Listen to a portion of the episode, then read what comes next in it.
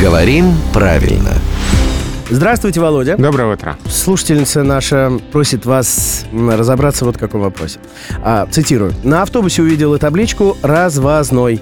И мне кажется, что такого слова в русском языке нет. Пожалуйста, проясните ситуацию, Владимир. А, Слово такое есть в русском языке, поэтому здесь э, придираться, в общем-то, не к чему. Развозной, э, Автобус? приводится, да, развозные машины. А какие машины еще могут быть? Они же не могут быть стоячие. Если они движутся, значит, они что-то или кого-то развозят, по-любому. Ну, здесь, наверное, вот имеется в виду, что надо подчеркнуть, что это не просто автобус, который везет кого-то куда-то. А он да? развозит. А он развозит, да, то есть э, разных людей по разным местам. Вот, потому что есть же маршрутный транспорт, который Мгм. следует по особому маршруту, Мгм. и он не меняется. А развозной, ну, например, с мероприятия или на мероприятие, да, развозит людей по домам. То есть этот Да. маршрут, он обусловлен выбором пассажиров, где им надо Да, выходить. ви- Видимо, так, да, и в словарях есть это употребление, это сочетание, поэтому все нормально. Ух, Вот ведь. Век живи, век учись.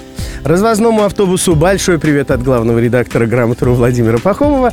Эта рубрика «Говорим правильно» выходит в эфир ежедневно по будням в 7.50, 8.50 и 9.50.